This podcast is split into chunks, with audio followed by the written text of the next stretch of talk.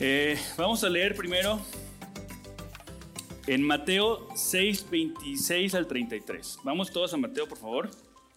Mateo. Mateo 6, del 26. Vamos desde el 25 al 33. Voy a leer esta parte del, del texto y después nos vamos a cambiar a Romanos 9. Entonces, Vamos a navegar hoy sobre Romanos 9. Pon ahí tu separador, tu promesa. Yo tengo la mía. Si no, métele algo ahí. Y me gustaría que me siguieras con la vista y me siguieras, siguieras la lectura con tu Biblia totalmente. También si necesitas una pluma, yo te voy a dar unas recomendaciones que podrías rayar algo que Dios me ha llamado a decir el día de hoy y que a lo mejor podría hacerte también ruido a ti. Raya tu Biblia, grafiteala Dios no se va a enojar contigo, no vas a ser un pecador por eso, realmente Dios espera que la consumas, que la pongas en activo en tu vida, así que raya la marca de tus anotaciones, lo que necesitas hacer, ¿vale? Mateo 6 del 25 al 34 dice así, estoy en Reina Valera, pero si tienes otra versión, no importa, dice, por tanto os digo, no os afanéis por nuestra vida que habéis de comer o que habéis de beber, ni por vuestro cuerpo que habéis de vestir. ¿No es más vida ¿No es más vida más que el alimento y el cuerpo más que el vestido? Mirad a las aves del cielo, que no siembran, ni ciegan, ni recogen en graneros, y vuestro Padre Celestial las alimenta. ¿No valéis vosotros mucho más que ellas? ¿Y quién de vosotros podrá, por mucho que se afane, añadir a su estatura un codo? ¿Y por el vestido? ¿Por qué te afanáis? Considerar los lirios del campo como crecen, no trabajan ni hilan. Pero os digo que ni aun Salomón con toda su gloria se vistió así como uno de ellos. Y si la hierba del campo que hoy es y mañana se echa en el horno, Dios la viste así. ¿No hará mucho más a vosotros, hombres de poca fe? No os afanéis, pues, diciendo, ¿qué comeremos o qué beberemos o qué vestiremos? Porque los gentiles buscan todas estas cosas, pero vuestro Padre Celestial sabe que tenéis necesidad de todas estas, estas cosas. Mas buscar primeramente el reino de Dios y su justicia, y todas estas cosas os serán añadidas. ¿Oramos? Señor, gracias por esta mañana, tarde, gracias por tu, por tu amor, gracias porque podemos venir con libertad a tu iglesia, a tu iglesia en todo el mundo, sin importar el dónde estemos, dónde podamos, eh, los problemas que podamos estar navegando, tú siempre extiendes tu mano y nos permites estar como el día de hoy aquí y los que están conectados por internet o YouTube o las personas que están en otras iglesias, en su iglesia local, gracias Dios, porque nos das libertad para poder comprenderte, entenderte, escudriñarte y poder venir a alimentarnos de tu palabra. Te agradecemos infinitamente y te damos gracias en nombre de tuyo Jesús. Amén. Ok, Romanos 8. El mensaje de hoy lo llamé, de hecho el nombre lo bautizamos cinco minutos antes que empezara la predicación. Era ¿Dios se equivocó? En pregunta, ¿Dios ¿Dios se habrá equivocado? Romanos 8. El libro de Romanos es un libro que escrito por Pablo a la iglesia en Roma. Es un libro que está basado en una enseñanza que Pablo había tomado y que había llevado a la iglesia de Roma, una iglesia grande, una iglesia que tenía muchos seguidores, que también tenía mucha afluencia comercial en la zona. Era una iglesia que crecía y crecía y crecía. Y entonces Pablo llega a Roma y empieza a hablarle a la iglesia en Roma. Es bien interesante porque el libro de Romanos empieza primero en el, de los capítulos 1 eh, al 7 diciendo la esperanza, lo que Dios puede hacer por ti, lo que Dios hace por ti, lo que Dios eh, se manifiesta a través de tu vida. Pero después, justamente desde el capítulo 8 al capítulo 11, Pablo empieza a tener un contexto diferente. Empieza a hablar sobre lo bueno que es, ha sido con iglesia en Roma, con lo malo que lo están haciendo y la esperanza para la iglesia en Roma. Y entonces, nuestro texto de hoy está basado justo a la mitad de ese espacio, en el capítulo 9. Sin embargo, como te dije, vamos a empezar con el 8 para darle un poco de contexto, ¿ok? Vamos a empezar en el 8, 28 y lo voy a leer así. Ahora, si no tienes una pluma, neta te recomiendo que la tengas. Yo voy a estar en Reina Valera y bueno, lo vamos a leer y hay ciertas palabras, ciertas cosas, ciertas conexiones que el texto nos hace y nos muestra para identificar el mensaje que Dios quiere que tú y yo recibamos. ¿Ok? Vamos, Romanos 8:28 y dice, Si tiene un texto ahí, un título, es más que vencedores. ¿Va? Vamos ahí. 8.28. Dice, y sabemos que a los que aman a Dios, todas las cosas les ayudan a bien. Esto es, a los que conforme a su propósito son llamados. Porque a los que antes conoció, también los predestinó para que fuesen hechos conformes a la imagen de su Hijo, para que Él sea primogénito entre muchos hermanos. Y a los que predestinó, a esos también llamó. Y a los que llamó, a estos también justificó. Y a los que justificó, a estos también glorificó. ¿Qué pues diremos a esto? Si Dios es por, vosotros, por nosotros, ¿quién contra nosotros? El que no escatimó ni a su propio Hijo, sino que lo entregó por todos nosotros. ¿Cómo no nos dará también con él todas las cosas? Voy en el 33 ahora. ¿Quién acusará a los escogidos de Dios? Dios es el que justifica. ¿Quién es el que condenará? Cristo es el que murió, más aún, el que también resucitó, el que además está a la diestra de Dios, el que también intercede por nosotros. ¿Quién nos separará del amor de Cristo? ¿Tribulación o angustia o persecución o hambre o desnudez o peligro o espada? Como está escrito, por causa de ti somos muertos todo el tiempo. Somos contados como ovejas de matadero. Antes, en todas estas cosas, somos más que vencedores por medio de aquel que nos amó. Por lo cual estoy seguro de que ni la muerte, ni la vida, ni ángeles, ni, principados, ni potestades, ni lo presente, ni lo porvenir, ni lo alto, ni lo profundo, ni ninguna otra cosa creada nos podrá separar del amor de Dios que es en Cristo Jesús, Señor nuestro. Si te diste cuenta, hay varias palabras que se repiten. Hay varias cosas donde el texto, esas palabras de Pablo enfatiza. Una de ellas es cosas. Este texto es el clásico texto donde dice, no, es que todo, lo puedo en Cristo, todas las cosas me suenan bien, pero es bien interesante como el capítulo, el versículo 28 nos dice, y sabemos que los que aman a Dios, todas las cosas les ayudan a bien. Esto es, a los que conforme a su propósito son llamados. Hace una semana vimos lo de las promesas, justamente. Y las promesas es algo increíble que Dios te da. Fue padre porque cuando los que fueron al terreno la semana pasada, eh, en un momento Gerardo preguntaba acerca de lo que era una promesa para ti. Y es interesante cómo cada uno de nosotros tiene una, eh, una esperanza, una perspectiva, una manera de tomar tu promesa para tu vida. Pero lo más interesante es que esta promesa está puesta en la mesa, no solamente esta, la que te tocó, sino todas las promesas que existen son tuyas, te pertenecen siempre en cuando tengas la llave para tomarlo. ¿Ok? Justamente en el texto 28 dice, y sabemos que todos los que aman a Dios, el amar a Dios es la llave que abre todas las promesas. El amar a Dios es lo que abre esta promesa. Dice, los que aman a Dios, y yo sonrayaría amar, dice todas las cosas, y yo sonrayaría cosas, le ayudan a bien. Esto es los que conforme a su propósito son llamados. Es decir, este texto, siempre lo, siempre lo hemos dicho, hasta es una rima, un texto fuera de contexto es un pretexto para pecar. ¿Ok? Un texto fuera de contexto es un pretexto para pecar. Y entonces, Dios no te está prometiendo que todas las cosas que tú quieras tendrás. Te está prometiendo todas las cosas que conforme su propósito te ayudan a ser como Él. ¿Ok? Es conforme. La palabra conforme viene, viene de dar forma, de tomar la forma. ¿Ok? Entonces, Dios tiene un plan perfecto, idóneo para ti.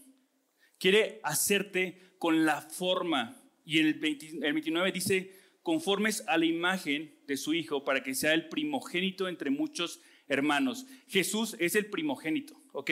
El primogénito viene de prototipos. Jesús es el prototipo, es el bien hecho, es el objetivo, es la meta, es al que quiere Dios que nos parezcamos. Entonces todas las cosas son buenas para nosotros para tomar la forma de Jesús, para su propósito. El propósito de Dios en tu vida es que tú y yo tengamos la forma de Jesús. ¿Ok? Ahora, aquí es chale, pues ¿cómo no? O sea, yo soy bien pecador, bien aco, ¿cómo voy a hacer eso? ¿Sabes? También la Biblia nos menciona que nuestra vida es un conforme cambio. ¿Sabes? La Biblia lo menciona como de gloria a gloria nos transformamos hasta el día que Él venga y todo esté concluido. ¿Sabes? Nuestro día a día nos va moldeando, vamos teniendo la forma conforme al primogénito. Vamos moldeándonos. Pero eso solamente va a pasar si amas a Dios. Es interesante porque podemos pensar que realmente tú no quieres parecerte a Jesús. Realmente tú quisieras tener salud, prosperidad, este, amor, no sé. Y todos queremos eso. Y Dios no está peleado con eso. Pero este texto específicamente no está prometiendo esa parte. Sí es un resultado, pero no es el motor. No es por lo que Dios está trabajando contigo. Dios no está trabajando contigo para darte amor y prosperidad. No. Dios está trabajando con tu vida para transformarte en Jesús. Y el resultado será muchas otras cosas que pueden o no gustarte. O pueden ser o no lo que estás esperando. Pero ese es un resultado conforme a lo que Dios está dando. El 31 dice, pues ¿qué diremos a esto? Si Dios es por nosotros, ¿quién contra nosotros?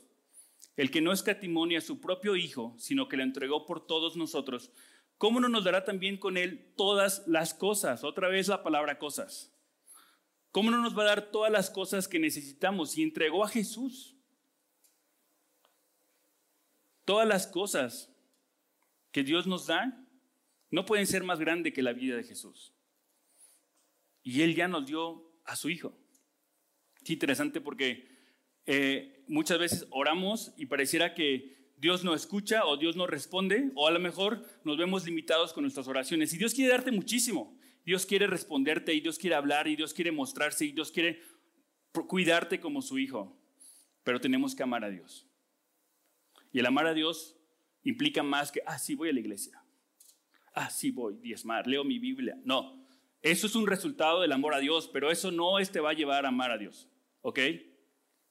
Es interesante porque en el texto más adelante es que estoy buscando a Dios. Bro, no, no estás buscando a Dios. Dios ya te encontró. O sea, tú no vas a poder llegar a Dios. Dios llega a ti y te alcanza y te toma y te cambia y te transforma. El 35 dice, ¿quién nos separará del amor de Cristo? ¿Tribulación o angustia o persecución, hambre, desnudez, peligro o espada? Ahora digo, esto lo dice Pablo a la iglesia en Roma y sus compas habían sido perseguidos y sus compas habían sido asesinados y sus compas habían, ¿sabes? Hay algo más importante y algo más grande.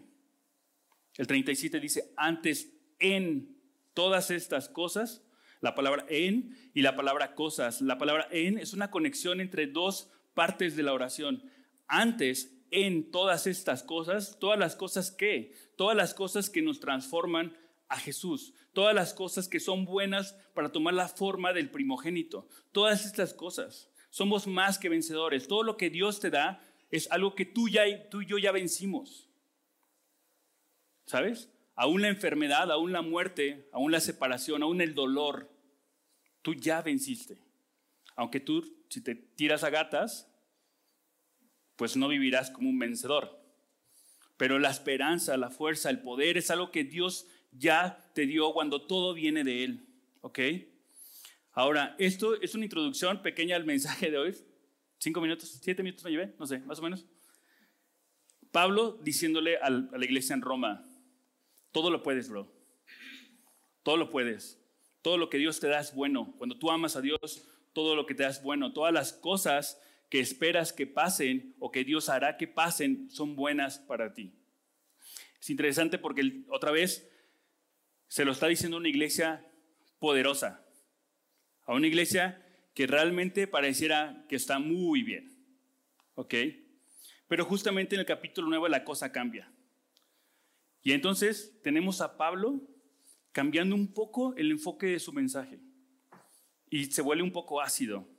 Sígueme en tu Biblia. Eh, las palabras que te hacen ruido, subrayalas. Yo en el texto pasado subrayé cosas conforme, primogénito, todas las cosas, la conexión en. Pero en el 9, dale, vamos a leerlo juntos. Dice Vamos hasta el del 1 al 6. Verdad digo en Cristo, no miento.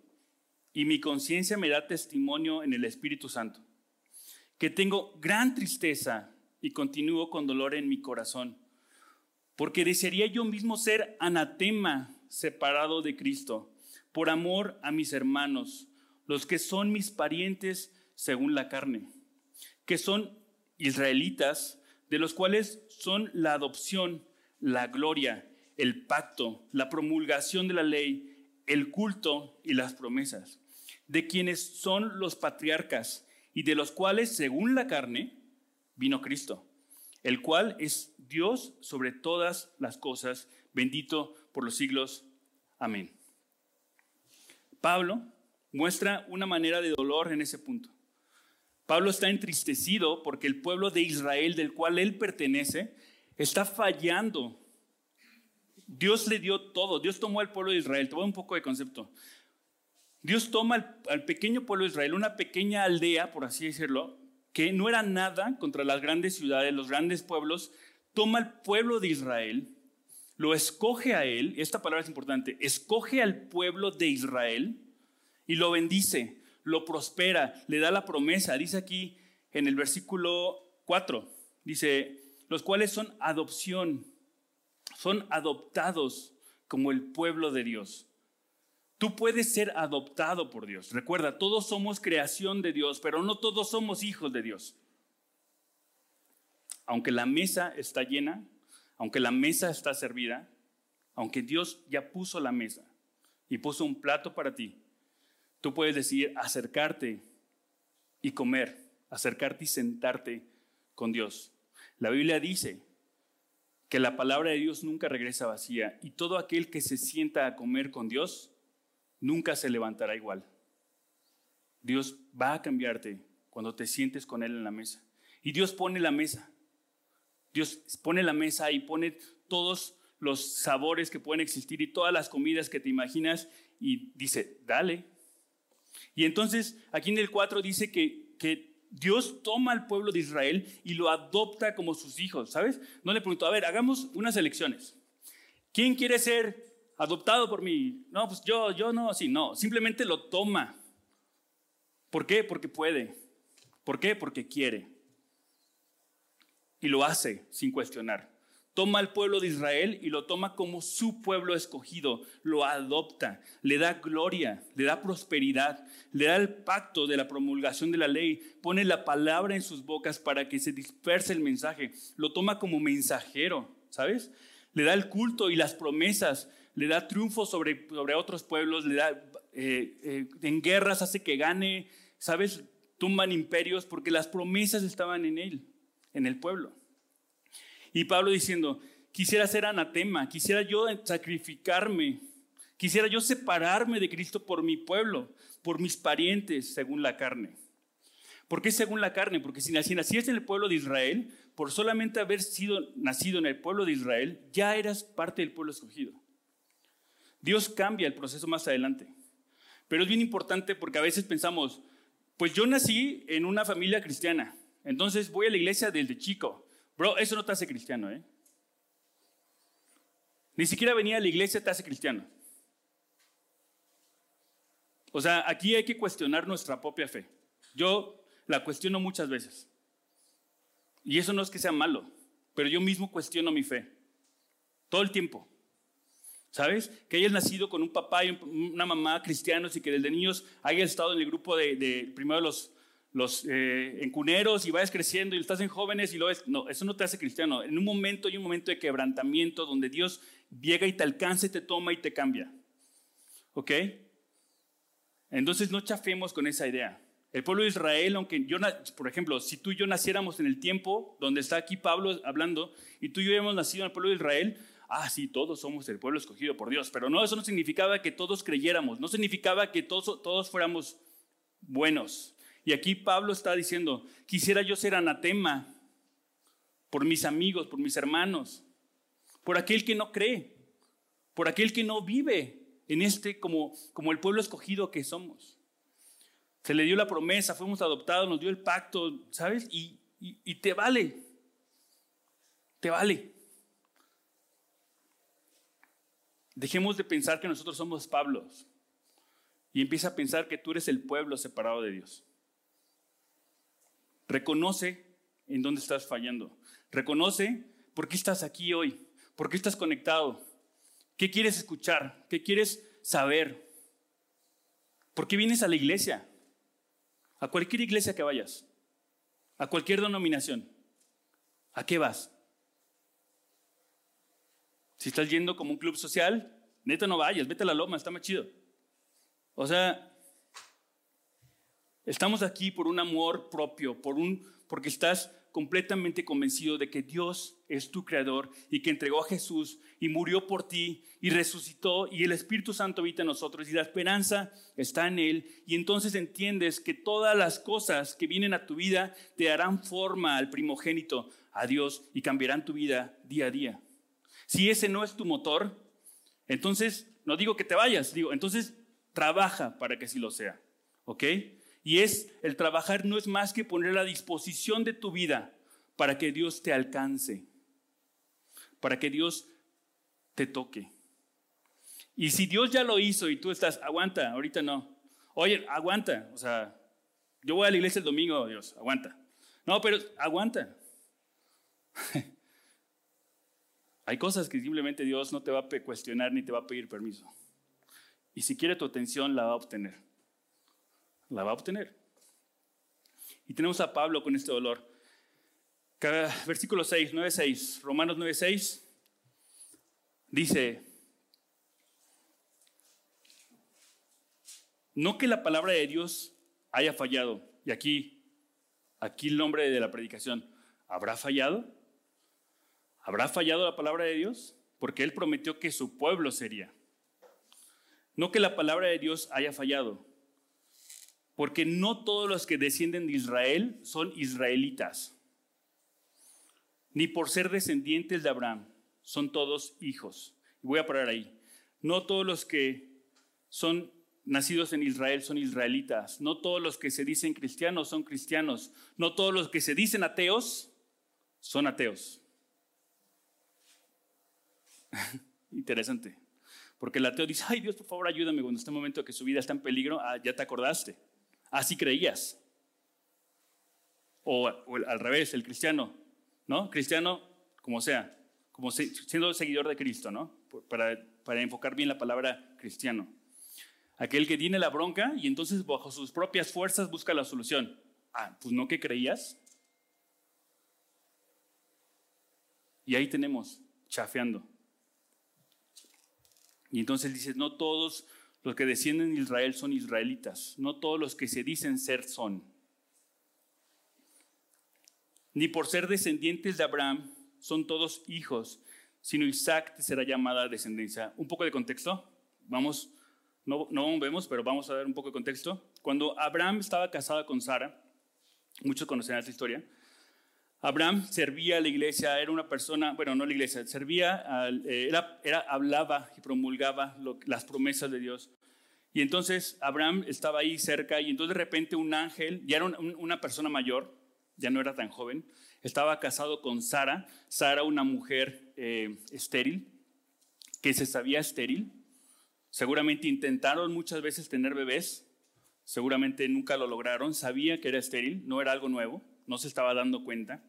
Y entonces un ángel llega y le dice a Abraham, Abraham, tu descendencia será tan grande y tan numerosa como los granos de arena del mar y tan abundante como las estrellas del cielo. Y Sara dice, escuchando por detrás, se ríe, ¿no? Como que, aguanta, soy estéril, ya estoy vieja, no tenemos ni un solo hijo. Entonces, Parafraseando un poco la historia, Sara, al saber la promesa que el ángel le dio a Abraham, reconoce su infertilidad. Y entonces a su criada, Agar, la entrega a su esposo Abraham. Y como Abraham era súper buena onda, pues la embarazó. Embaraza a su criada Agar porque la promesa de Dios habrá que cumplirse, ¿no? Interesante, porque la promesa de Dios estaba puesta pero si Dios promete, Dios pone los medios, no tú. ¿Ok? Si Dios te promete prosperidad, Dios pone los medios. Si Dios te promete salvación, pondrá los, los medios para lograrlo. Y entonces la promesa llega a Abraham, le dice, tu descendencia será tan abundante como los granos de arena y las, y las estrellas del cielo, y la esposa es estéril y es vieja. Y entonces Sara dice, pues es que mi devoción, dale con, con Agar, porque al final de cuentas, pues será tu hijo, ¿no? Abraham bien buena onda, llega y embaraza a Agar. Y entonces el ángel de Dios le aparece a, Abraham, le dice, bro, ¿qué rayos hiciste? Tu mujer también está embarazada. Tienes dos mujeres embarazadas viviendo en la misma casa. Tu esposa y la sirviente de tu esposa o la sirviente de la familia. Entonces el ángel de Dios simplemente dice, pero la promesa era que tu hijo y el hijo escogido bajo eso era, era Isaac. Isaac era el hijo escogido, donde la promesa se cumpliría. ¿Sabes? Pero Dios no abandonó a Ismael, el hijo de Agar. O sea, si te estás perdiendo te voy a ayudar un poco. Abraham embaraza a Sara y a Agar, la esposa y la sirviente. El hijo de Sara se llamaba Isaac. El hijo de Agar se llamaba Ismael. El, Dios, el, el ángel de Dios le aparece a Abraham y le dice, ¿qué hiciste? Mi promesa es por tu hijo Isaac. Sin embargo, no abandonó a Ismael. De hecho, la Biblia nos enseña que los ismaelitas, el pueblo, de, el pueblo de Ismael, era un pueblo grande, un pueblo guerrero, un pueblo abundante, un pueblo próspero. Pero Dios escogió a Isaac para cumplir su promesa.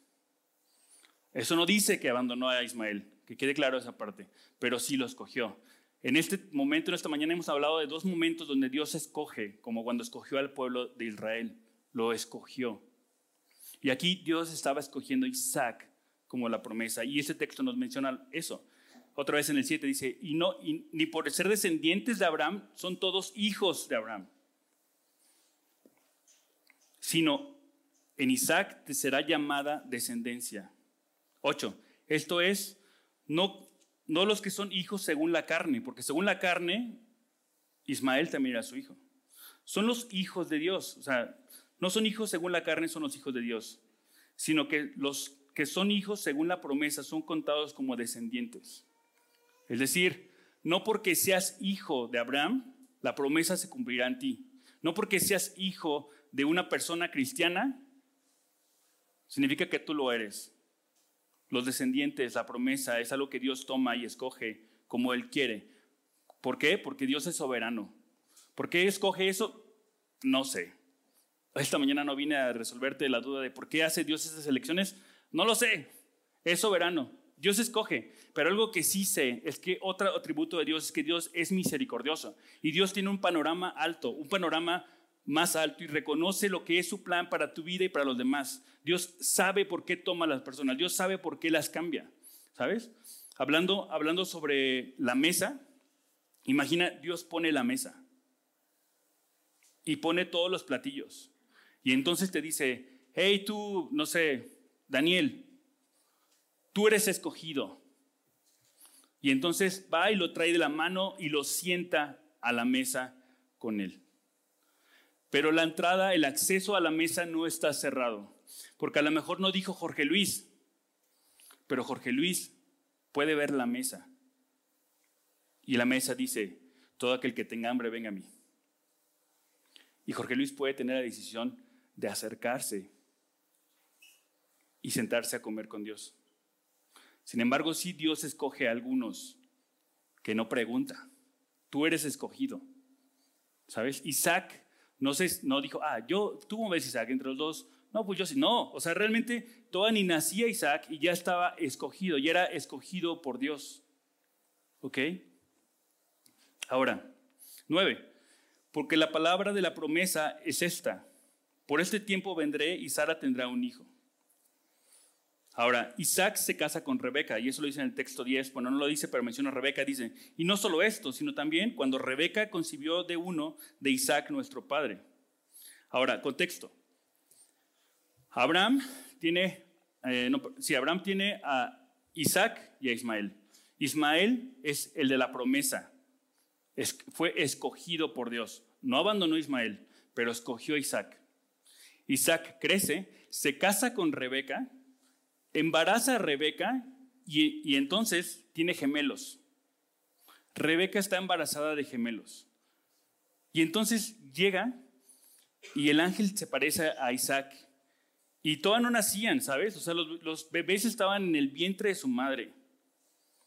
Y dice, en el 10, y no solo esto, eh, Romanos 9:10, y no solo esto, sino también cuando Rebeca concibió de uno, de Isaac, nuestro padre, pues no habían aún nacido, ni habían hecho aún ni bien ni mal, para que el propósito de Dios conforme a la elección permaneciese, no por las obras, sino por el que llama. Se le dijo, el mayor servirá al menor. Como está escrito, a Jacob amé, mas a Esaú aborrecí. Los gemelos de, de Rebeca se llamaban Esaú y Jacob. Y cuando estaban en el vientre de su madre, el ángel dice, Jacob es y el, mayor servirá al menor. ¿Mayor por cuánto tiempo? ¿Un minuto? ¿Dos? No sé, el labor de parto, ¿cuánto haya sido? Eran gemelos, estaban en el vientre. Y dice, el mayor servirá al menor. Y yo escojo a Jacob, Jacob siendo el menor. ¿Por qué lo hace? La Biblia nos llama, nos dice, para que no pienses que es por obras. Es decir, Dios no te escoge por lo buena onda que eres, porque ayudas a las personas. No, Dios no te escoge por eso. Aquí Dios estaba escogiendo a Jacob y todavía ni nacían. La decisión soberana de Dios de escogerlo. Todavía ni nacían y ya los había escogido. Y este texto nos enseña eso. O sea, para que tú no pienses que es por obra. Si la Biblia dice, en el, en el 11 dice, el propósito de Dios conforme, y ráyalo, el propósito de Dios conforme a la elección que, que permaneciese, no por las obras, sino porque el que llama, es decir, porque a Dios le dio la gana. A Dios le dio la gana de escogerlo. A Dios le da la gana de escogerte a ti. Él escoge, Él te alcanza. Tú no llegas a Dios. O sea, tú no alcanzas a Dios. Estoy buscando a Dios. No, no estás buscando a Dios. Dios ya te encontró.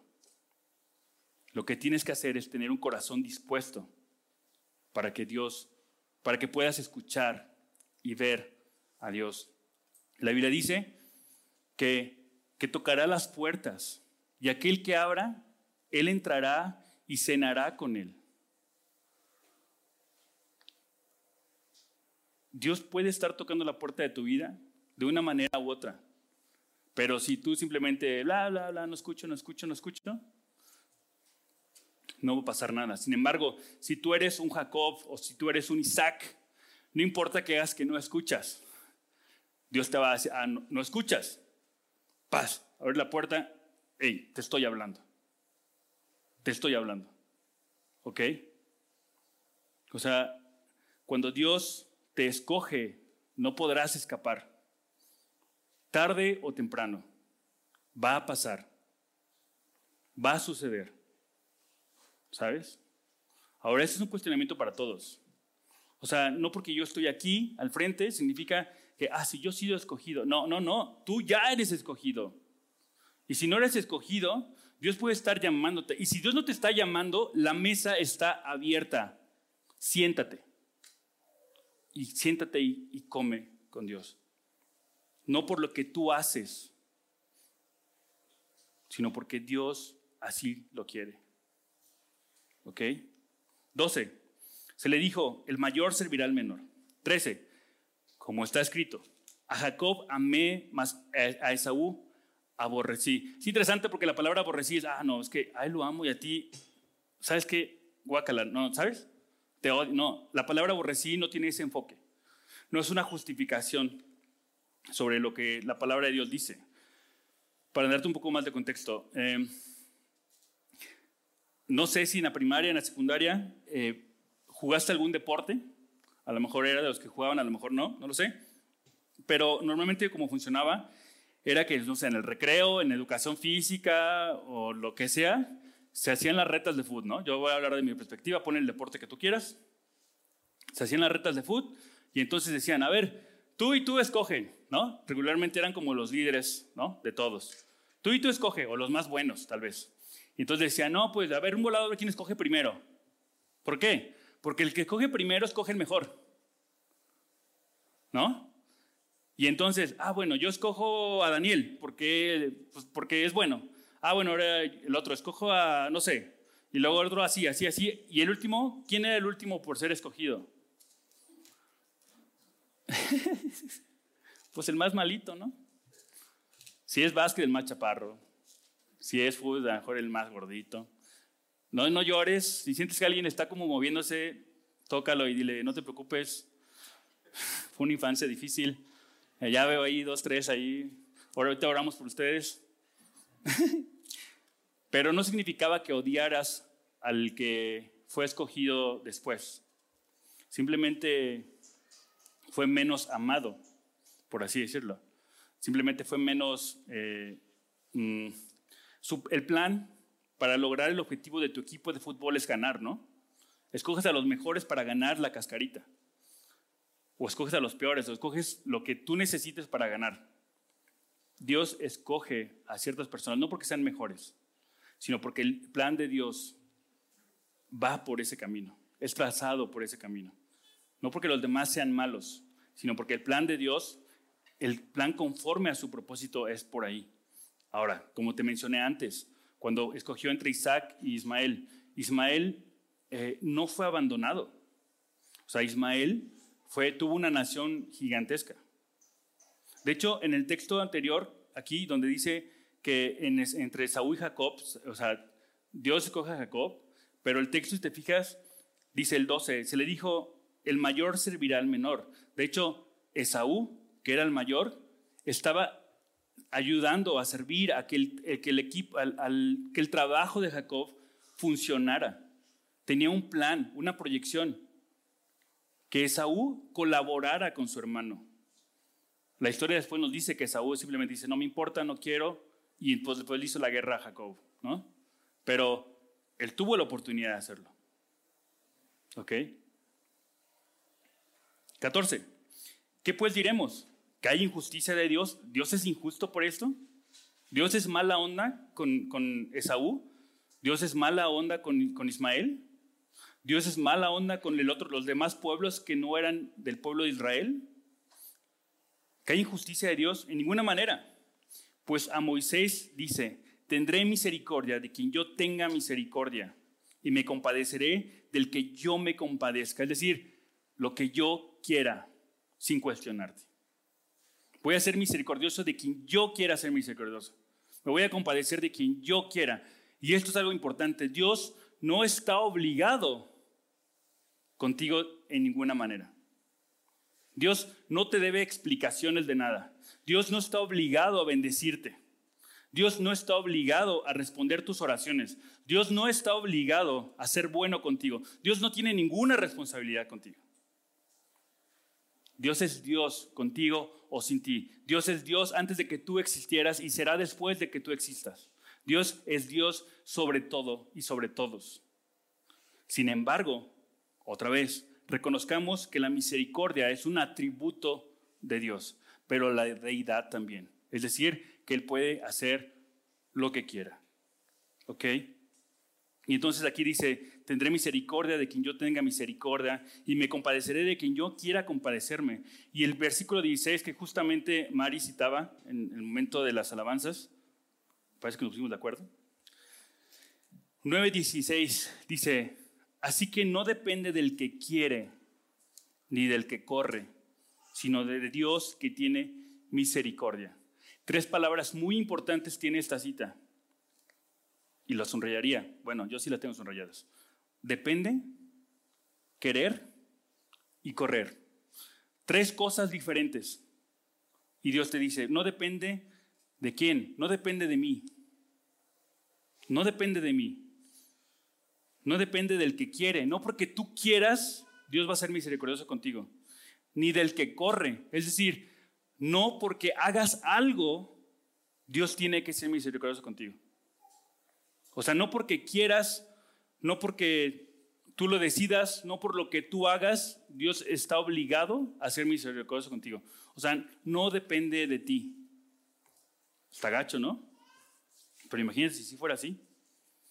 Mateo, no vamos a ir a esa cita, pero Mateo 20, el 1 al 16 nos habla sobre el, el empleador de la viña que contrata en diferentes horarios y que al final a todos les paga lo mismo. Al final de cuentas, él tenía la deidad sobre su viñedo. Él decidía cuánto pagarle. Él concibió un contrato de una cantidad de dinero cuando fue con cada uno de los jornaleros y al final de cuentas, cada quien decidió su pacto con el dueño del viñedo. Al final hubo reclamos. ¿Por qué ganó lo mismo si yo trabajé todo el día y él trabajó medio día o una hora? Bro, yo contigo quedé en esto, tú aceptaste. Él tiene la deidad. Eso esa historia está en Mateo 20, del 1 al 16, para que lo leas en tu casa, si no lo has leído. Y el 17, porque la escritura dice, otra vez, Romanos 9, 17, porque la escritura dice a Faraón, por esto mismo yo te he levantado para mostrar en ti mi poder y para que mi nombre sea anunciado por toda la tierra. De manera de quien quiere tiene misericordia y el que quiere endurecer, endurece. Uh, qué duro, ¿no? El que quiere endurecer, endurece. Dice, yo levanté al faraón, el faraón de las plagas, el faraón poderoso, el faraón que se, que, se confrontó con Moisés. Está hablando de ese faraón, ¿ok? ¿Por qué levantó al faraón? La Biblia aquí en este texto nos dice, para mostrar mi poder, para mostrarle de lo que él era capaz. ¿No? ¿Cómo mostraba su poder? A través del pueblo de Moisés, el pueblo de Israel, al momento de hacerlo libre de la esclavitud en Egipto. Pero ¿sabes algo? Ese poder que mostraba no solamente era para el pueblo que estaba siendo liberado, sino para el faraón también. Es decir, si tú eras israelita, dices, órale, no manches, nuestro Dios es poderoso, ve las plagas y ve lo que está haciendo y abrió el mar y pasamos y ve, no, nuestro Dios es poderoso. Pero ¿sabes algo? El faraón también estaba viendo el poder de Dios. En esta historia tú eres el faraón. En esta historia tú eres el faraón y yo soy el faraón. Lo que Dios hace en su poder, en contra o a favor, nos muestra quién es Dios. El faraón estaba viendo su poder y en ese momento el faraón tuvo la oportunidad de decir, órale, aguanta, me conviene estar de este, de este bando. Pero dijo, Nel, voy a ser más poderoso y voy a ser más fuerte y voy a vencer a este pueblo y voy a vencerlo. Y entonces no es que Dios endurezca como tal el corazón, ah, sí, vamos a endurecerlo. No, es que nuestra capacidad pecaminosa, nuestra humanidad nos lleva a endurecernos. Nos lleva a endurecernos. Y Dios dice ahí, de hecho en otra parte de la Biblia dice, y entonces nos entrega nuestras concupiscencias. Es decir, tú no escuchaste, tú no recibiste, te valió, entonces date. Date. ¿Te gusta estar revolcándote entre el estiércol? Date. ¿No te gustó que te ayudara a limpiar, que te dijera que hay un cóctel, una mesa servida para ti? ¿Prefieres estar comiendo basura? Date. Disfrútalo. Entonces, Dios permite que el corazón se endurezca. Y ahí tenemos al faraón. Dice que Dios lo puso ahí para mostrar su poder, pero no solo el poder de su pueblo, sino el poder que el faraón reconocía al ver contra quién se estaba enfrentando. Una última oportunidad para el faraón. 20. No, 19. Pero me dirás, ¿Por qué pues sin culpa? ¿Por qué? ¿Quién ha resistido a su voluntad? Y este es el clásico pretexto de lo mismo. El texto fuera de contexto es un pretexto para pecar. Ah, es que Dios ya me endureció el corazón, entonces no me tengo por qué sentir mal. ¿Por qué me voy a sentir mal si, pues ni modo que me pueda resistir a su voluntad? Ese es lo más inmaduro que puedes pensar. A veces podemos pensar que, ah, es que conozco a alguien que está endurecido de su corazón, ¿sabes? A tu familia, a tu mamá, a tu papá, a tu hermano, y dices, no manches, o sea, es que está súper endurecido. Pero, o sea, pues ponte a orar, bro. Ponte a orar para que Dios haga algo.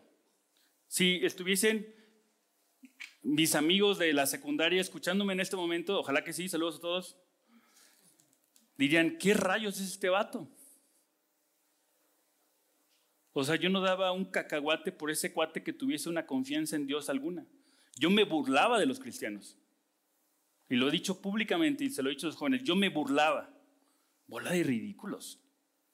¿A qué van a iglesia todos los domingos para descansar? O sea, y ahí nomás cobran cover, como dice Gerardo, ¿no? Ahí nomás cobran cover. Nomás quieren tu dinero. Hombre, ridículos. hombre, si yo llegaba a las 6 de la mañana, el sábado, el domingo en la mañana, y yo no quería ir a la iglesia. Dice, estos bola ridículos. Y entonces Dios simplemente dijo, ay chavo, tal chavito. Y Dios nos escoge y nos lleva y nos toma. Y nos dice, aquí es donde tienes que estar. Tarde o temprano. Si estás aquí es porque Dios ya te está llamando. No tienes pretexto. Seas o no cristiano, te sientas o no cristiano, solamente eso tú y Dios lo sabe. A veces lo sabe más Dios que tú. Pero es Dios diciéndote, ya, no seas tonto, no seas necio.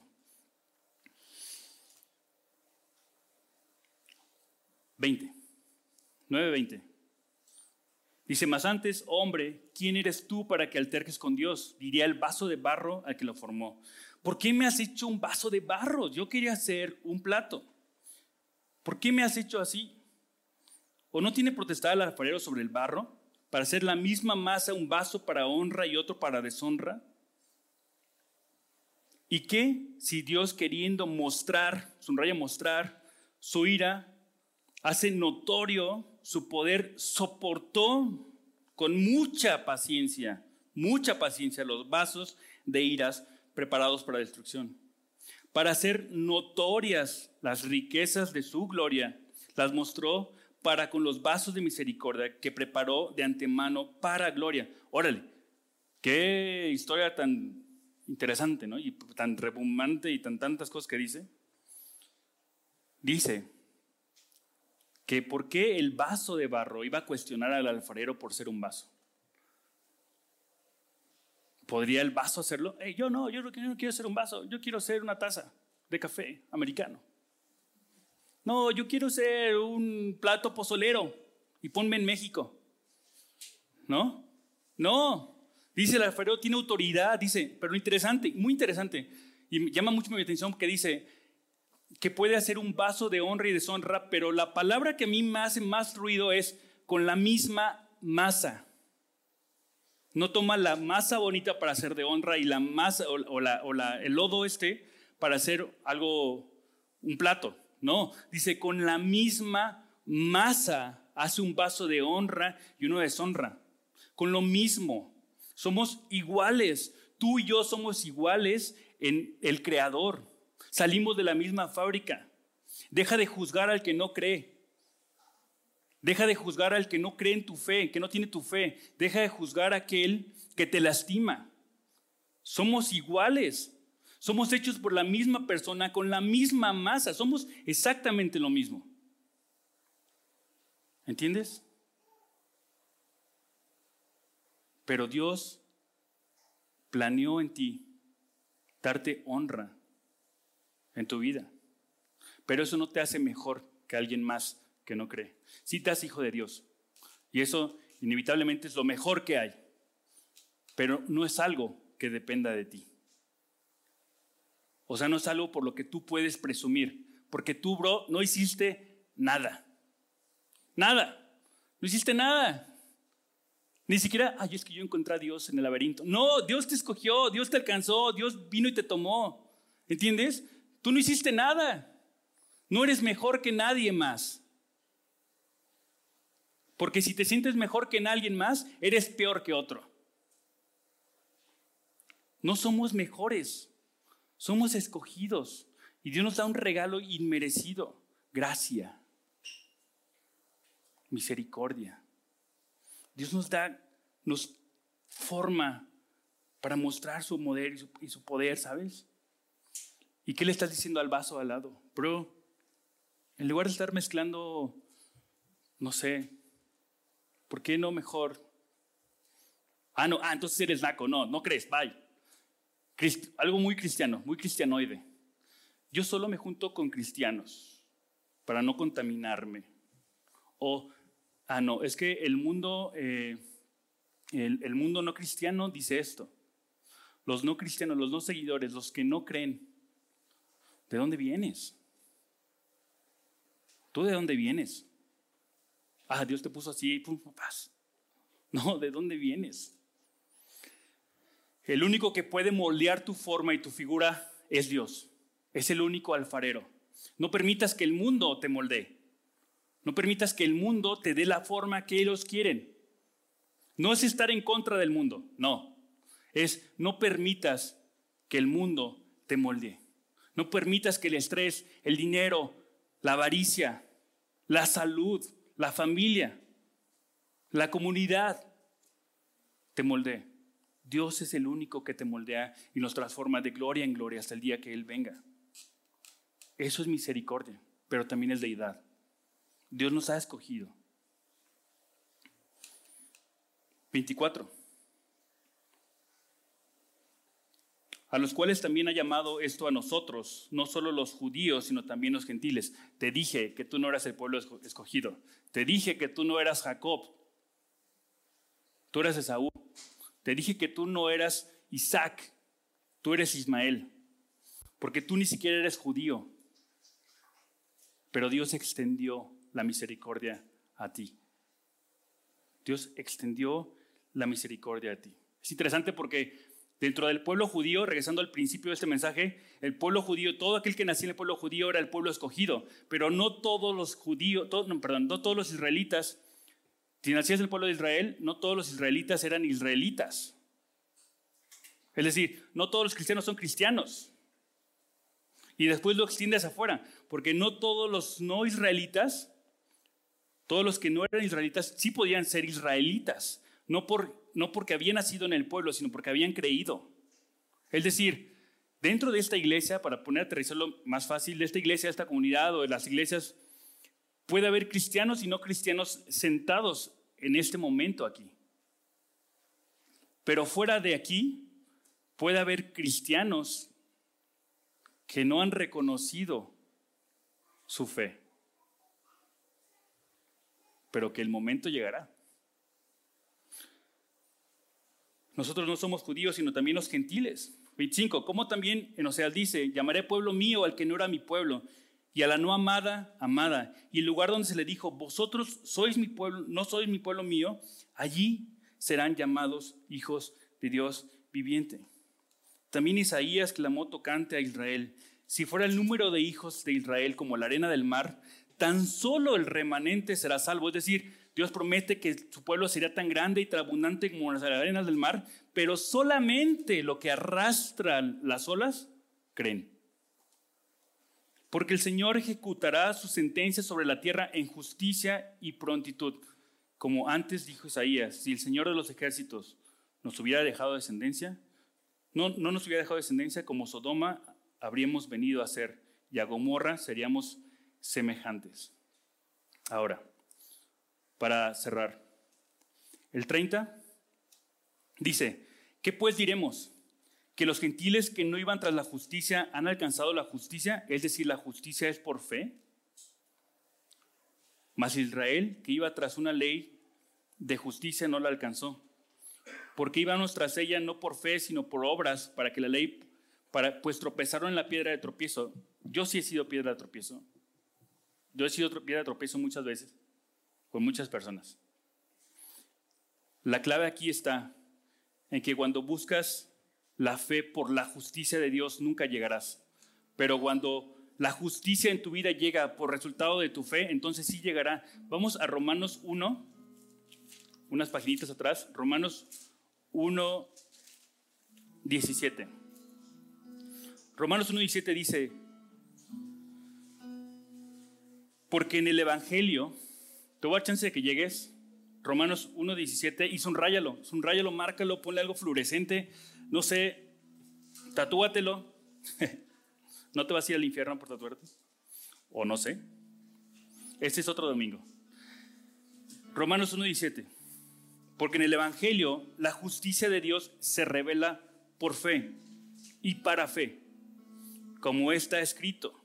Mas el justo por la fe vivirá. Porque el Evangelio, porque en el Evangelio la justicia de Dios se revela por fe.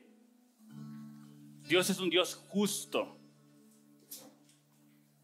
y para fe, como está escrito, más el justo por la fe vivirá. Y Pablo cierra esta parte, este texto, eh, vamos a mover otra vez a Romanos, Romanos 11, 13. Después de que Pablo está diciendo a la iglesia, hey bro, o sea, Dios te protege, Dios te respalda, todas las cosas son para bien, y después te dice, pero no estés chafeando, o sea, no todos los israelitas son israelitas, Dios te escoge, Dios te llama, Dios te transforma, Dios te genera, Dios te modifica, Dios te cambia, Dios te da una nueva oportunidad, échale ganas. Y luego cierra Pablo diciendo en el 11:36, porque de Él y para Él y por Él son todas las cosas. A Él sea la gloria por los siglos. Amén todo lo que hacemos, todo lo que vivimos, no es para tu gloria, no es para que tú te sientas bien chida. Es para Dios. Quieras o no.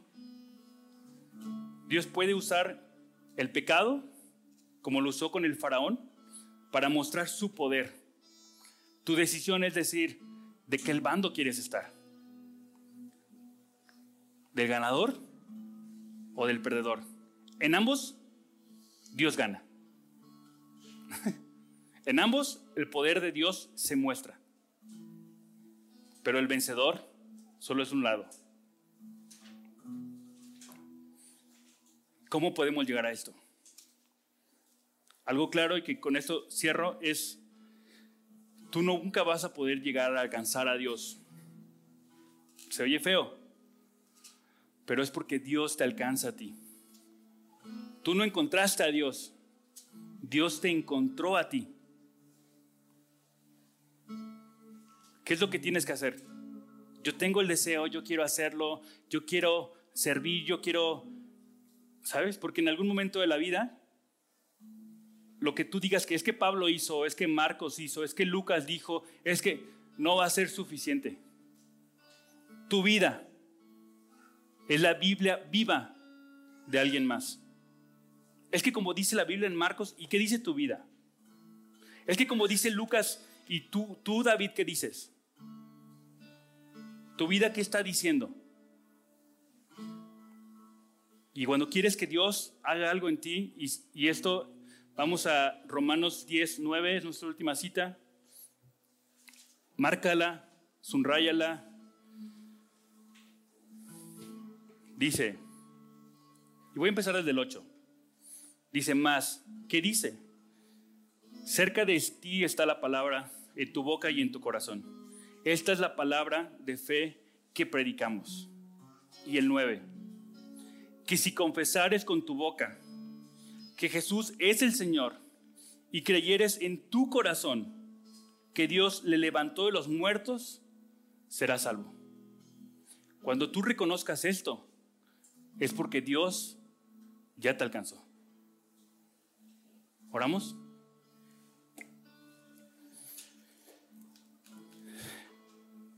Y Dios, gracias Dios, porque la neta Dios, haces todo bien. Eres mucho mejor que nosotros.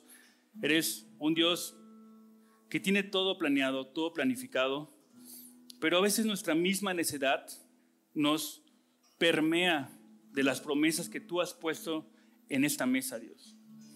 Pusiste una mesa para nosotros, nos has llamado a algunos, nos, pero has abierto la puerta para que cualquiera venga y se siente en tu mesa y coma contigo y tú transformes nuestras vidas. No merecemos nada. Nada de lo que hacemos es digno comparado con tu amor y tu gracia. Pero queremos entregarte el corazón, queremos tener fe en ti, queremos decirte que creemos en ti y queremos que nos uses. Que el amor hacia ti nos haga hacer cosas increíbles donde podamos ser una Biblia abierta a los demás.